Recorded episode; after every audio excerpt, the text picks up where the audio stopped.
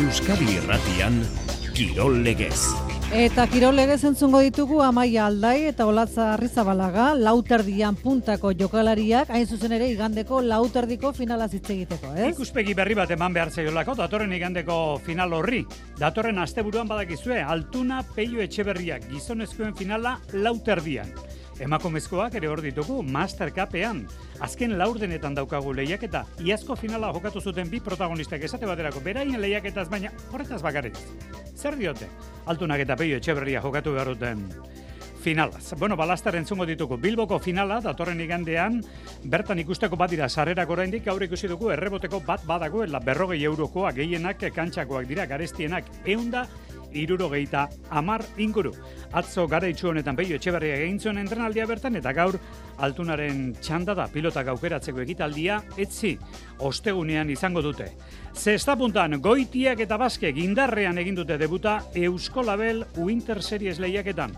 Bi setetan menderatu dituzte Erik eta Minbil. Saskibaloian Europako hiru partida dakarski egure taldeei aste honek eta horietatik bi Baskonia jokatuko ditu bihar Barcelonaren aurka gazteizen eta ostiralean Asbelen aurka Bilurben irian Dusko Ivanovic baikorra gertu da eta bere ustez talde ondo dagoela esan nahi du azkeneko baloi jabetzara garaipena lortzeko aukeran iristeak bihar partida Rumanian du FIBA Eurocup lehiaketan Bilbo Basketek.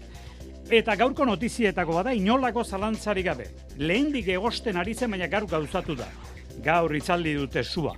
Errukbian, Baionak Mateo Carreras, jokalari argentinarra, fitxatu du. Egalean, jokatu du Carrerasek, munduko txapelketan maila bikaina eman du, orain gutxi bitartekari aldaketa egin du, zalantzati zebilen zer egin zer ez egin, Newcastleen zuen kontratoa eten egin du Iruñean eta Baionan azken egunotan ikusi dute bera, bueno, ba urrengo bi demoraldiak lotu ditu Baionako Abiron taldearekin.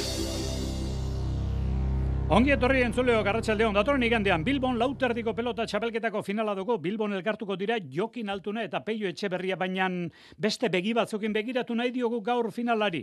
Jarraitzen ote dute gizonezkoen lauterdikoa, aukerarik izaten ote dute, pelota konsumitzen ote dute. Esate baterako iazko Mastercapeko finala jokatu zuten bi protagonistak ditugu. Amaia aldai, arratsaldeon Amaia. Arratsaldeon. Jarraitzen duzu, zuk gizonezkoen lauterdiko txapelketa hau jarraitu duzu, Amaia? Ba, aldo dan guztietan bintzat e, ikusten zaiatzen az, espadan ba, frontoiro urbiltzen e, telebistaz, eta esateko ba, bai, e, jarraitu izen dut. Peio etxe berria dugu, ortengo berritasun handia, uste gabean hartu zaitu pilotari honen bilakaerak, amaia? Bueno, azken nien ikusite zelako taldi eukideuen eta zelako kuadranti eukideuen, ba, bat bai, baina azken nien e, nik uste dut hor dagoela, ez? E, demostre deuela euren mailan jokatzeko eta mailan baten moteko e, ba, bueno, kualidadiek badeko zela, eta egi esateko, ba, bueno, apurba sorpresa, ba, bueno, ezkurdia kanpan itzi dauelako, eta alako sorpresa izen da, baina egi esateko ez tozte harritzen, azkenien baia oso nean da bil, eta berak demostreteu. Berritan, 2008 baten eta 2008 bian Master Cup hori irabazitakoa da, amai aldai, bi txapeldun orde zabaditu olatza harri zabalagak, 2008 eta hogeita bian. Gurekin da, olatz bera ere, arratsaldeon olatz? Arratxaldeon, bai. Ustekabekoa, eskordia bidean gelditzea, e, jakari azken momentuan altunak garaipenura kentzea, ze azpimarratuko zen ukeak izan ezkoen lautarrik honetatik, holatz? Bai, nik uste sorpresa handiena eskurdia kanpoan gelditzea izan da, ez? Lagunenen artean mentzete sartzie, azkenien azkenengo hiru urteotan eukidaen maila ikusite lauterdian batez be, e, azkenien emoten ban, ez? E, ia no garaitu behar da ben eskurdiak holan jolatzen da benien, e, baina hori aurton igerriako igual presiño horregaz beste buela ondo kudeatu, azkenengo partidun hori berak esan ban, presiño honea ezin izan da bela jolastu, eta, eta bueno, nik azkenen hori izan da bat ez beniri ba, geizen narritxu edo, bai, sorprendi duztena gizien. Aizu olatze, zuk ze begirirekin ikusten duzu e, lauterriko txapelketa esate baterako altuna ari denean kantxan, e, jakaren kontrako partia hori. Esan nahi dut, partia ikusten eta gozatzen ari zarete pilota zaleak zaretelako. Eta etengabe ikasten ez dakit zerbait berri hartzen, ze, ze eratara ikusten dituzuzuk partida horiek? Olatz? Bai, bai, ez, ari, beti gabiz ikusten, matez be aurtonik eh, askotan esan eta altuna gazpioa disfruteu izendot, e, bere parti guztizek albalditzenak ikusi, eta apunteak hartzen izan itxe, e, erakusta, ekuston erakustaldizek emoten egon da, eta hori, azkenien bai, pelota saleak gara, baina azkenien ba, bueno, asko ikesten da ez, pelota ikusteagaz, eta eta nik azkenien, ba, bueno, lauterdiko kasuen, ba, hori, lauterdi ontxe dator, datozko guri, eta, eta oso ondo goten da, ba, apurtxo eta punteak hartu eta ikusteko zenan jolastu diren. Amaiaren kasuan, e, partidak ikusiko ditu, eta seguru asko, eh, altunaren gandik. Behar bada kuadroko izarrik dizidiratxunaren gandik, gauzak ikasten saiatuko da, baina seguru asko ikusiko diozu, amaia, altunak daukan berezko bat, izaera hori, hori kopiatze eta apunteetan hartzea zaila dela, ez da, amaia? Bai, azken nime pelotari handize da, eta, fa, bueno, saiatzen gara beti, ez? Bere antzeko jokatzen eta bere jarreri ekantzan ukitzen. Azkenien ikusi da, askotan eh, atzetik joan arren eh, baselako gaitasunereko partiduen lasai mantentzeko, denbora kondo neurtzeko eta horreri buelti emoteko, eta nik uste otori dozen pelotari guzteko jakule eukitzi eta esateko, ba, bueno, eh, nik asko mirezeten dute olako jarreri eukin alizetie. Hautagai garbia ikusten alduzu, igande gorako, amaia? Bai, ez azkenien dekon esperientzi gaitik, e, ba, bueno, nik uste ondo kudeatuko deuela final hori, egize da igual presiño okiko deuela, ez azkenien berak badeko, zer, bueno, zer demuestre ez deko, baina baideko presiño hori, ba, txapela bere buruen jantzi bideuela, eta igual horrek, ba, bueno, kudeatze, ondo kudeatzen badeu nik uste dute, ez deuela inongo ero e, arazorik ukiko txapela tatzeko, eta nik egizateko, ba, bueno, e, favorito argiz ikusten dut. Olatz, Arrizabalagak e, okerleko batzuk e, jarri beharko balitu, maian altunaren alde jarriko lituzke, datorren domekan, olatz? Bai, bai, azkenien ikusi da, ez, azkenen urte honetan, altuna txartu dauenien be, feskira hasiten dugu. E, jakan kontra nik ustot jaka handi baten aurko ibili zala, baina, eta bera esan ibili nik ustot altuna bera maiarik onenien, eta landabe babitu. E, suertea bada edo ez, baina beti hor da bilez, eta irabazi. E, horretik, azkenien bere beso hori ba, ez man ez dudak egongo zirela, ez dakiz zer, baina ikusi izan be aurreko onde esker hori ondo segola, en, eta hori, betikoa naiz eta dudak egon, azken nien diru beti urtengo da, eta postu beti altunan aldez, txartu dagoen nien behira Amai aldai eta hola zarrizabalaga, nik eskartzen dut gaur hemen egon izana, gizonezkoen lauterdiko finalaz hitz egiteko. Beren txapelketa zere hitz egingo dugu momentu iristen denan, esate baterako, igandean orozkon, Olatz Arrizabalagak gaur zornotzan jokatuko den garai bergara partidako irabazlearen kontra dauka azken laurdenetakoa. Eta amaia aldaik igandean baitere orozkon gaurko kapellan galeano partidako irabazlearen kontra izango du. Berriro dio, amaia aldai, Olatz Arrizabalaga, bi autagai nagusiak dira, urtengo emakumezkoen Mastercapen final aurrekoetara iristeko. Gaur gizonezkoen azizketan aritu dira. Eskarrik asko bioi, urren arte. Bai, bai, Eskerrik asko. Aio, amaia, hola, txarri zabalaga, gizonezkoen e, lauterriko finala izketagai, datorren igandean Bilbon, eta zesta punta ere bai, Euskolabel Winter Series lehiaketan bart eh, jokaturiko partida, eta goitiak eta baskek lorturiko garaipena, Jonander de la Goitiak eta basket osatutako bikotea bikain estrenatu da Euskolabel Winter Series txapelketa. Garaipen landu eskuratu dute Eriken eta Minbileren aurka, bi set eta utxe irabazita lau puntu batu dituzte lehia beteko norgeiagoka, eta neurketako gorra izan da Alex Goitia hogeita bi urteko markinararen zat. Laukarron hartu hainbeste biderrez, da, atzin egon daueku, da, asiterri tantu amaitxu biderraz, ba, hainbeste bider galdu tantu.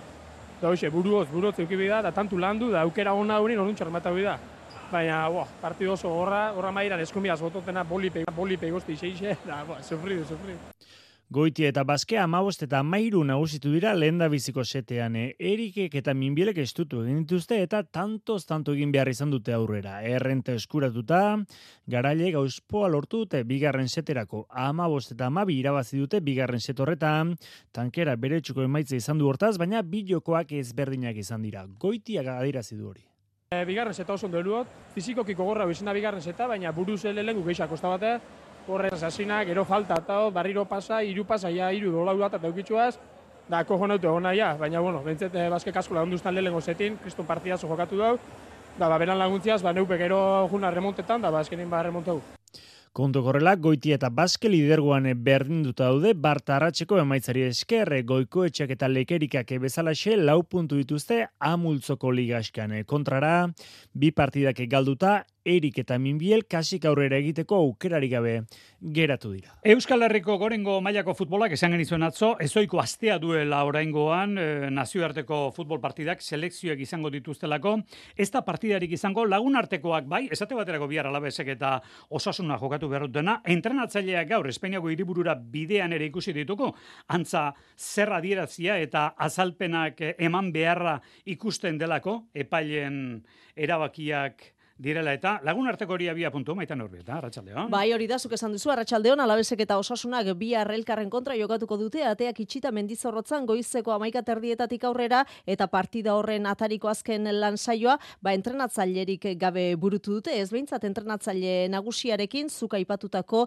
epailen bilera horretan izango baitira, Luis García Plaza eta baita Jagoba Arrasate ere, entrenatzaile gehienak, lehen mailako entrenatzaile gehienak Madrilen dira, Ernesto Valverde atletikekoa ere bertan da, ez ordea Imanol Alguazil, oriotarrak ez du sekula bilera horietan parte hartzen eta gaur ere zubietan geratu da lantaldearen lansaioa zuzentzen. Goizean entrenatzaileen komitea elkartu da eta arratsaldeko erdietan izango da bilera hori epaileekin. Bilera denboraldi hasi aurretik egitekoa zen baina datarik adostu ez eta gaur egingo da azkenean. Bilera horretan epaileek joko arau nagusiak azalduko dituzte eta entrenatzaileek euren aldetik badituzten zalantza guztien inguruan galdegin alko dute. Bilera honen beste helburuetako bat ba epaileen inguruan sortu den giroa baretzea ere izango da. Ikusiko dugu batzarraren e, ostean ba ekarpenarekin konforme ateratzen diren parte hartzaileak. Beraz testu inguru horretan bi arraipatutako lagun artekoa jokatuko dute alabesek eta osasunak esan bezala ateak itxita. Eta bilera horretaz gain barrealari lotutako notizia bat ere futbol kontuekin amaitzeko Josemari, Milanera joateko asmoa duten realzaleak zorionekoak baitira sarrera eskatu duten guzti guztiek bermatuta izango baitute. Interrek lau mila eta irureun sarrera pasatxo elarazi zizkion realari eta eskaerak ez dira inbeste izan. Orotara, iru mila realzale inguru izango dira Giuseppe Meatzan, Reala, Txapeldunen Ligako multzoaren lidertza eskuratzeko borrokan bertatik bertara ikusiko dute. Bueno, normala da, gabonetako gastuak ere badatoz. Bai. Marka izango zen berriz ere sarrera. Bai, zubi ere badator. Bueno, Milanen ala ere, iru mila realzale izango dira multzuen faseko azkeneko partio horretan. Saskibaloian Euroligak bi jardunaldi ditu aste honetan. Lehen da bizikoak gaur biharretan. Bihar, Baskonia, Barcelona, baina bihar baitere FIBA Eurocup. Eta hor dugu Bilbo Basket. Iñaki Berastegi, Arratxaldeon. Arratxaldeon, eh, Jose Mari, bai, Euroligako zortzi garren jardunaldiko partida da. Bihar zortziterdietan, buesan eh, Baskoniak eh, jokatuko duena, Grimauren, Barcelona, izango dute kontrario Duskoren mutilek. Montenegro arraulkian denetik, Euroligan bitik bi garaipen gazteiztarrentzat eta bi neurketak ezin estuagoak puntu bakarreko aldeagatik menderatu baitituzte partizan zein olimpiakos. Hori horrela, bueno, ba, balantzia ez da txarra, iru garaipen eta lau porrotekoarekin ekingo dio Euroligako bi jardunaldiko aste honi, bihar Barcelona jasotzeaz gain, ostiralean Frantziara bidaiatuko duelako azbel bilerbanen pistan jokatzeko. Duzko, Ivanovic, eh, Baskonia kontenatzaiek gaur goizean, eskaini dut neurketaren atariko prentxaurrekoa, taldean nola dagoen galdetu diote aurrena eta zer esan du. Ondo egon behar dugu, ez dago besterik, hau soluzia da, pentsakera baikorra izan behar dugu eta egiten ari garen horretan sinistu. Barsari dagokionez esan du, egun sasoi onenean dagoen taldea dela Real Madridekin batera eta kalitate handiko talde osoa duela azpimarratu du. Edo nola, lehenengo lana, euren jokoa hobetzea dela azpimarratu du Ivanovicek, erasoan zein eh, defentsan. Itxura guztien araberak, Jalifa Diopek eta Niko Manionek ez dute bihar jokatuko, baina gian ostiralerako iritsiko dira. Iruko eska berago, FIBA Europe Cupen, Errumanian jokatuko du Bilbo Basketek, Sibiu taldearen eh, etxean hariko dira beltzezko gizonak. Teorian, irabazteko neurketa da, Bilbo Basketek bemultzoko neurketa guztiak irabazi ditulako, eta aldiz, talde Errumaniarrak lautik lau galdu ditu, azkena da eta jada aukerari gabe geratu da. Gaur goizean bidaiatu du Bilbo Basketek Errumaniara, eta biatu aurretik, jaume Ponsarnau entrenatzaiak nabarmendu du, helburua irabazi eta multzoko lehen postu horretan amaitzea dela, urrengo fasera zuzenean e, igaratzeko txartela ematen baitu. Renfro eta Sasha Kilia Jones zen bajak izango dituzte Bilbotarrek fase erregularreko azken aurreko norgeiago kada biharkoa. Beraz, biarritz ordu bikoitza saskibaloiari dagokionean, seietan Sibiu Bilbo Basket eta ondoren zorzitaretan Baskonia Barcelona.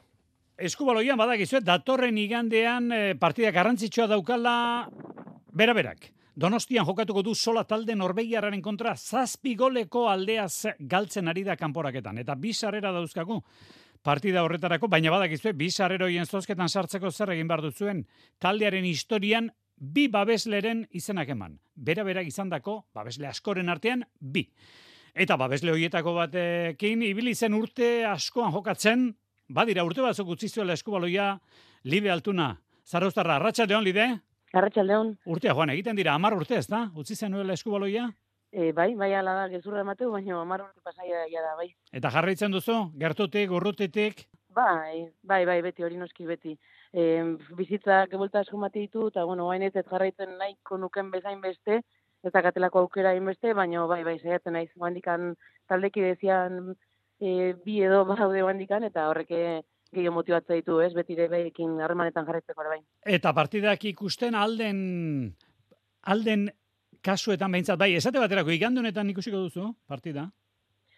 E, bai, bai, bertara juten zaiatuko gea, e, oso partida polita izango alako gaina, Europak beti daka e, xarma berezia, eta kasu honetan olako talde baten kontra, bandik eta gehiago baina. Karo, nik ikusten dut zazpi goleko aldea iraultzea ezinezkoa, behar duela izan. E, zaila, bai, baina jokatu gabe, eta etxean izan da partida, ezin da inoz ez errezan. Guk e, jokatu genunian 2008-2008 demolaldian, e, Europako partida batzean e, Gransken, e, Polonian, amabi, aldeko, amabi goleko aldegatik galdu genunan, eta hemen alaxera bat zion da pasen ginen. Así que, jokatu gabe ezin ez erresan. Bueno, bakito, e, txute hobeagorik ez dago, hori gogoratzea baino. Lide altuna gogoratu digun kanporak eta hori Europan. Eskarrik asko, sorte igandean, eskarrik asko, Libe. Zuei, zuei. Bertako Igogailuen mantentzen lanak daude eta bertakoren igogailuen mantentzen lanak daude. Aldea oso errasa, zerbitzu erreala eskaintzen dugu, hogeta labordu abisu guztietarako. Aurrekontu eskatu eta satos bertakora. Bertako, liderrak zuri esker. Bertako Ondo pasaba sakabin maitia, gugatik. Nere hilo bada. Begirale jardungo da zurekin. Ez pasatu. Zu esartu. Lerdo, lerdo zu. Ei, ei, ei, ei, ei, ei. Bosco Núñez de Salazar. Zaranita zogoratzen. Edo zer gerta daiteke. Ondo gongo zarela hemen. Hemen sentitzen nahi, seguruen. Aspaldiko ezagunak berriro elkartzean. Goazen. Ostiral gauean estrenaldia ETV baten.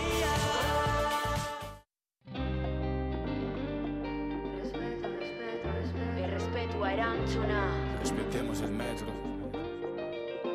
Si vienes al metro te pido respeto. Ey, ey, ey. Cuidemos lo nuestro, te pido respeto. Ey, ey, ey. Iona zaindu respetu hautatu. Maitasuna edatu aurriritzi haukatu. Respetemos el metro Bilbao, familia. Euskadi Irratia. Arratxale gordo biak amar minutu gutxi dira eta eskupilotan gara berriro. Azpe eta baiko enpresetan pilotarien sartu irtenik izan da azken aldian. Kontrato batzuk berritu dituzte, berritzeari uku egindako pilotariak badira, afizionatuen sailekoi ateak ireki zaizkie, guk zehazki bi kasua aipatu behar ditugu. Batetik, orain asko ez dela debuta eginda, aingeru dela fuente. Lastra jokatuko du beste partida bat. Eta barte hemen Euskadi irratian izan dugun azpeitiarraren kasu ere epatu behar dugu. Jon Alberdi, Alberdi lehena, enpresa mundutik edo kuadrotik ateratzear. Bat iritsi da, beste abadoa, biak garritxu iribarren eskutik, arratxaldeon, arritxu? Baita zuri ere, hogeita la urte, bost profesionaletan, baina baiko enpresaren eskintzari, ez ez esan eta pilota profesionala uste erabaki du Jon Alberdik. Bart katedran, kepa iribarri esplikatu izkio, erabakiaren arrazoiak. Bueno, ekonomikoki eta arazoion adostasuna, baina, bueno, gero urte eta bikin burrukan ibiligat. Dirua, ez da ba, arrazoia izan, urteak bai, enpresak bat eskaintzen, bi eskatzen berak, galdutako ilusioa berreskuratu alizateko epe luzera jokatu nahi zuen Jon Alberdik. Oraingoz etxixa martuta baitago. Azkenen, zuk txapel bat irazita gero, ba, zure premio alin ba gero, ba, aurrekan, bi aurrekan porak eta joatzen buruz buru, bigarren mailan, eo, zure premio bali ma buruz buru irazi eta gero binakako bigarre mailako txapleketatik kanpo gatza, ba, azkenen ba, kolpe gorra, die, beste pelotarik eh, hartu ditu eh? eta azkenen, bueno, zu izar dezu zenbat merezi dizun, zenbat merezi dizun hor segize, eta bueno, nik erabaki eh, hartu nun, azkenen negoziazio bate onda, eta nik esaten nun, ba, bueno, urte betekin iruditzen zaitela ne, oso zai izan ozala aldatzea, behaiek bi emateko prestetzen eta, bueno, hor bu- Txamponaren bestaldean, aingeru dela fuente orentxe asperekin bi urterako sinatu eta profesionaletako lehen pilotakadak ematen ari da urriaren hogeita zazpian debutatu ondoren ilusioa da unionetan gainezka duena. Bai, bai, bai, gogo askokin nago. E, bueno, hasiera nik uste nahiko ona euki duela, eta bueno, hori ba, ilusio gai emate ditu.